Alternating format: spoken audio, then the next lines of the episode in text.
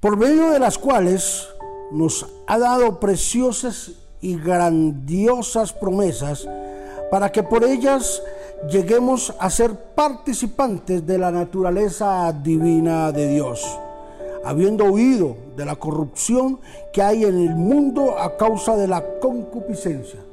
Segunda de Pedro, capítulo número 1, versículo 4. En este día hablaremos sobre preciosas y grandísimas promesas.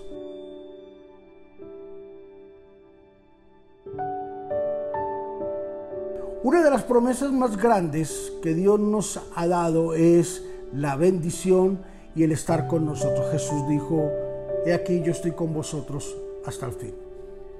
Jesús nos prometió estar con nosotros. En el mundo tendréis aflicciones, pero no se preocupen, de todas ellas el Señor nos va a librar. La Biblia es clara cuando nos dice sobre estas promesas. Y nos dice, van a pasar por momentos difíciles, van a pasar por el agua, pero no se ahogarán, van a pasar por el fuego y no se quemarán, van a pasar por momentos difíciles, pero no quedarán sumergidos dentro de ese problema. Hace muchos años atrás, cuando estábamos fuera de Colombia, Dios nos hizo un llamado para venir a esta tierra, a que predicáramos las dudas eran inevitablemente grandes en nuestro corazón, mas Dios en su corazón nos convenció y nos dijo, el desierto florecerá. He aquí, han pasado unos años y vemos cómo el desierto florece. Vemos cómo Dios cumple sus promesas a diario. Cómo Dios nos da la provisión una a una en sobreabundancia cada día. Jesús gastó su tiempo sobre 12 personas. Personas que no tenían cultura, personas que, no tenían una posición económica, personas que no eran reconocidas, que no eran nombradas, pero gastó su tiempo sobre esas personas.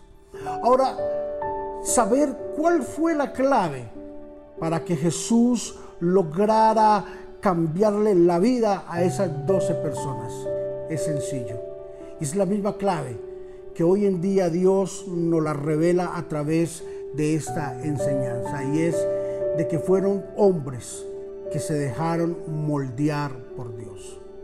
Si tú y yo nos dejamos moldear por Dios, somos candidatos a las preciosas y a las grandísimas promesas de Dios. Sabes de que Dios no comparte su gloria y antes de una gran bendición, Dios nos prepara Dios nunca nos va a dar nada para que esa bendición sea nuestro mayor tormento o nuestra mayor caída. Si Dios tiene preparado algo grandioso y algo precioso para nuestra vida, es porque Él ha preparado nuestro corazón de la misma forma para recibir estas promesas maravillosas y grandiosas.